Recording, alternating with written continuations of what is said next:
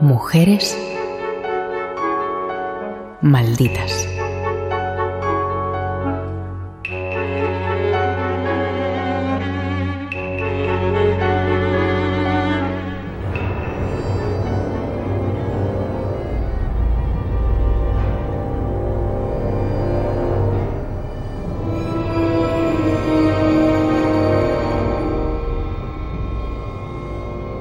Aragón, por la especificidad de su situación, fue uno de los territorios en los que los sublevados ejercieron su violencia con la máxima fuerza tras el golpe de Estado de 1936. Jordi Corominas, escritor y periodista. Y ya que estamos hablando de Aragón, no está de más mencionar cómo el, el actual gobierno autonómico de esta comunidad es partidario de derogar la ley de memoria histórica, cosa que ha levantado la indignación de, los profesores de este ramo de la Universidad de Zaragoza, porque como decimos siempre aquí, sin pasado no tenemos ni presente ni posibilidad de construir el futuro.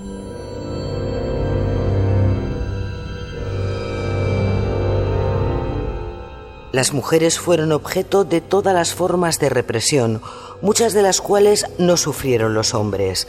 Hubo cortes de pelo al cero, paseos humillantes tras obligarlas a beber aceite de ricino, violaciones, detenciones arbitrarias y fusilamientos.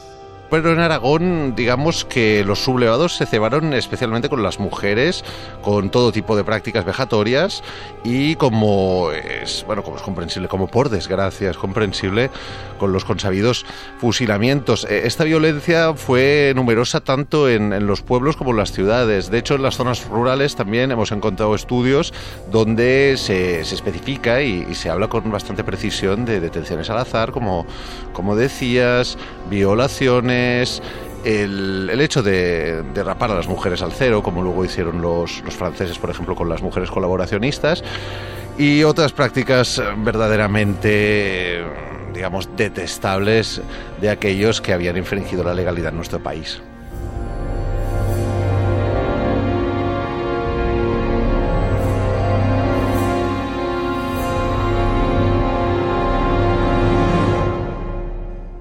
Es el caso de Pilar Salvo, nacida en Sádava, provincia de Zaragoza, en 1889, fue destacada miembro del Partido Socialista y militante feminista, pero por encima de todo, maestra. Aprobó las oposiciones de magisterio en 1914 ejerció en Pamplona y estuvo en la última selección de profesores del Colegio de Cervantes de la Institución Libre de Enseñanza. Se casó con un industrial, Mariano Jimeno Estoril, con el que tuvo tres hijos. Pilar Salvo fue presidenta de la Asociación Proinfancia Obrera, origen de la futura Asociación Mujeres Antifascistas y miembro de la Federación de Trabajadores de la Enseñanza comienza su etapa de activismo que, quizá, a ver, quizá no, había, empezado antes, como decíamos, desde, desde su labor docente. No, no hay que olvidar que, que pese que, digamos, el país de 1900 a 1936 estuvo sumido en una inestabilidad política notable, también esa época fue de gran progreso. Se habla en ocasiones de edad de plata de la cultura, pero, pero yo creo que no solo, es una edad de, plata española porque es el momento en que el país poco a poco empieza a modernizarse y entonces con la educación surgen muchísimas propuestas innovadoras, pero también lo que encontraremos es que muchas maestras movidas, como el caso de nuestra protagonista Pilar Salvo, por las ideas y las actividades e iniciativas de la institución libre de enseñanza, luchen precisamente por conseguir una educación más moderna, europea, ilustrada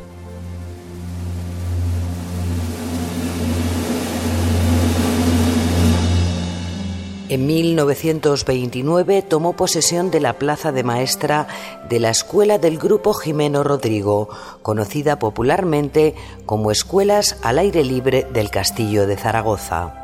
Lo que hace Pilar Salvo en este caso es, desde su posición de maestra, educar no solo a sus alumnos, sino a un espectro más amplio, porque su visión es la de mm, hacer progresar a, la ciudadanía a través de la educación, que es una clave, como decíamos antes, perfectamente contemporánea. Como decías, defiende el laicismo en los colegios, el derecho de la mujer, la necesidad, atención, de consolidar las bibliotecas escolares.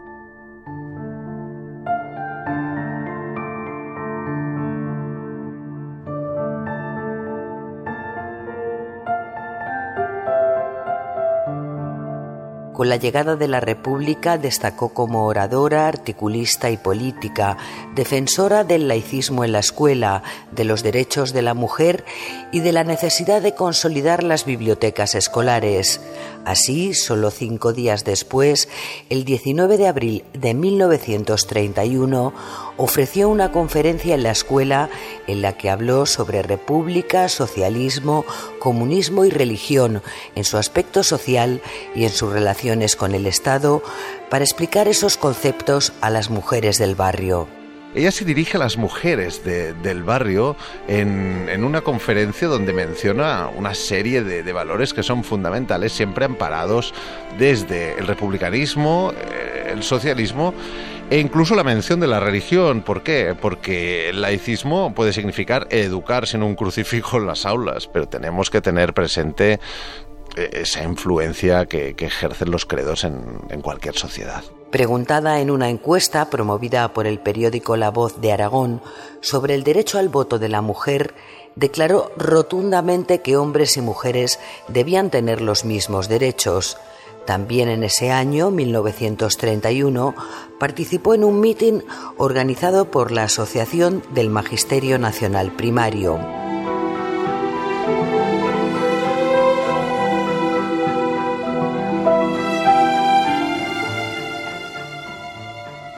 Por el primer aniversario de la República, Vida Nueva, la revista de la Unión General de Trabajadores en Zaragoza, publicó reflexiones de militantes de la izquierda regional sobre el nuevo gobierno.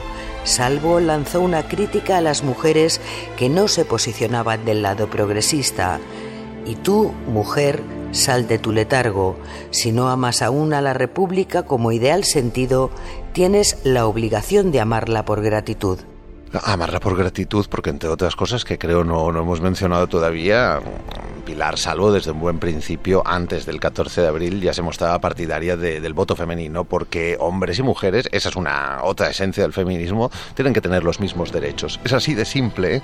A veces en nuestros tiempos también hay algunos y algunas que dan vueltas y envuelven las cosas hasta convertirlas en laberínticas y no. Hay una serie de mandatos, digamos, entre comillas, que son lo que son. Es decir, igualdad de derechos entre hombres y mujeres y por tanto en ese momento defensa del voto femenino. Sin más y muy importante.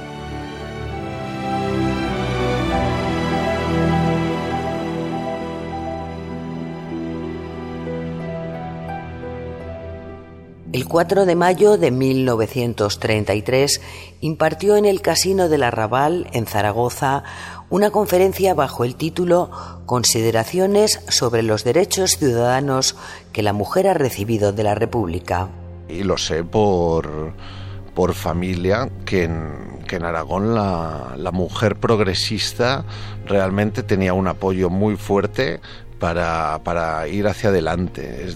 cuando hablo de antecedentes familiares, siempre tengo en la cabeza a mi, a mi abuela, que se licenció en medicina precisamente en la, en la Universidad de Zaragoza en, en 1932 y precisamente tras ese julio de 1936 tuvo que huir primero a, a San Sebastián y, y luego a Barcelona, donde tuvo mucha suerte, pero más allá de esto, la idea es la huida.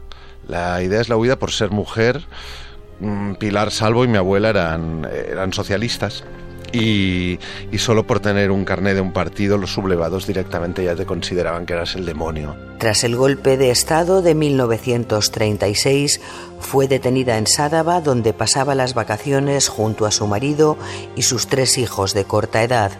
Trasladada a Zaragoza, fue fusilada el 22 de agosto de 1936.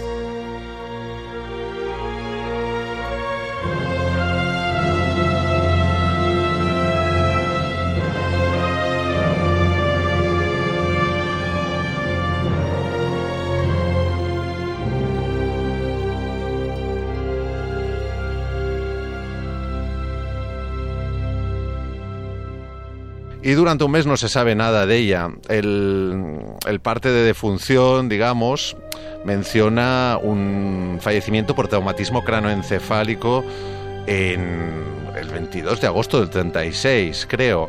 Lo cierto es que fue fusilada y le, yo, yo creo que le dieron algún que otro tiro de gracia en, en el cráneo. Todo ese silenciamiento también luego podía, digamos, producirse a partir de desaparición de documentos. Por suerte nos ha llegado un poco de memoria de Pilar, porque solo con unos pocos ingredientes yo creo que, que aún puede marcar un camino y ser un ejemplo no, no solo de su tiempo, sino del mañana.